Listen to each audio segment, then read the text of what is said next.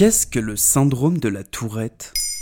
Merci d'avoir posé la question. Le syndrome de Gilles de la Tourette est aussi appelé la maladie de Gilles de la Tourette. Bah, les enfants qui ont cette maladie, ils n'ont pas de chance comme moi. Parce que cette maladie, elle est rare. Elle concerne environ une personne sur 2000 en France, beaucoup plus souvent des garçons que des filles. Et ben moi, par exemple, des fois, je me dis, pourquoi c'est moi qui ai cette maladie et pas quelqu'un d'autre? Ce syndrome se caractérise par la présence de tics moteurs et vocaux. Les tics sont des contractions semi-involontaires et répétitives des muscles entraînant des mouvements simples exprimés pendant une courte durée, comme le clignement des yeux, la crispation des joues ou le haussement d'épaule pour les tics corporels. Ils peuvent aussi être des contractions plus complexes d'une durée plus longue, comme le sautillement, le contact avec certains objets ou personnes, les grimaces, les spasmes abdominaux, etc. Les tics vocaux peuvent eux être simples comme tousser, renifler ou complexes comme répéter des phrases ou plus rarement répéter des sons ou des phrases qui peuvent parfois être obscènes. Ingrid, est-ce que tu baisses Le nom du syndrome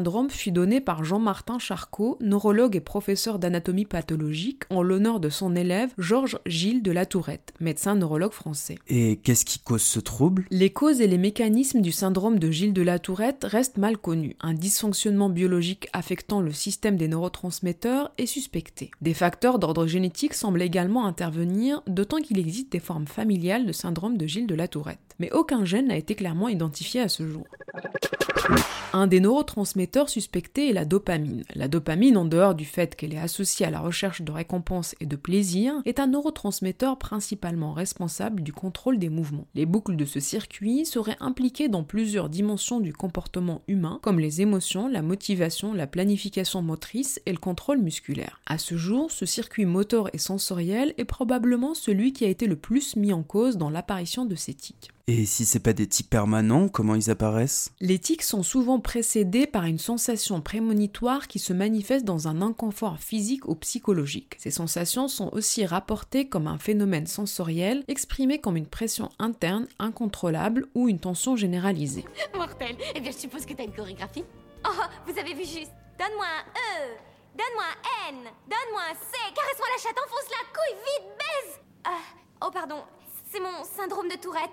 La fréquence peut être exacerbée dans certaines situations de stress, d'ennui ou de période d'examen, ou diminuée dans d'autres, comme la pratique d'une activité sportive, jouer d'un instrument ou dans des situations de concentration intense. Et on peut le traiter? Les traitements pharmacologiques choisis sont ceux qui modifient l'activité de la dopamine. Toutefois, les effets secondaires tels que les problèmes moteurs, la somnolence et le gain de poids constituent une embûche au rétablissement. Une autre approche est possible, la thérapie cognitivo-comportementale.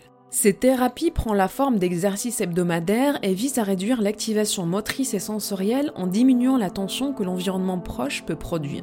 Elle inclut entre autres la compréhension et la prise de conscience d'éthique, des mises en situation et des exercices de relaxation musculaire. Ces exercices permettent l'anticipation des situations de la vie courante pour développer une compréhension du contexte d'apparition d'éthique et d'éviter ainsi la rechute. L'explication et la reprise de confiance en soi sont parfois suffisants comme traitement. Dans l'ensemble, il faut aussi recommander une bonne gestion du stress et une excellente hygiène de vie. Voilà ce qu'est le syndrome de Gilles de la Tourette. Maintenant, vous savez. En moins de 3 minutes, nous répondons à votre question. Que voulez-vous savoir? Posez vos questions en commentaire sur les plateformes audio et sur le compte Twitter de Bababam. Ba, ba, ba.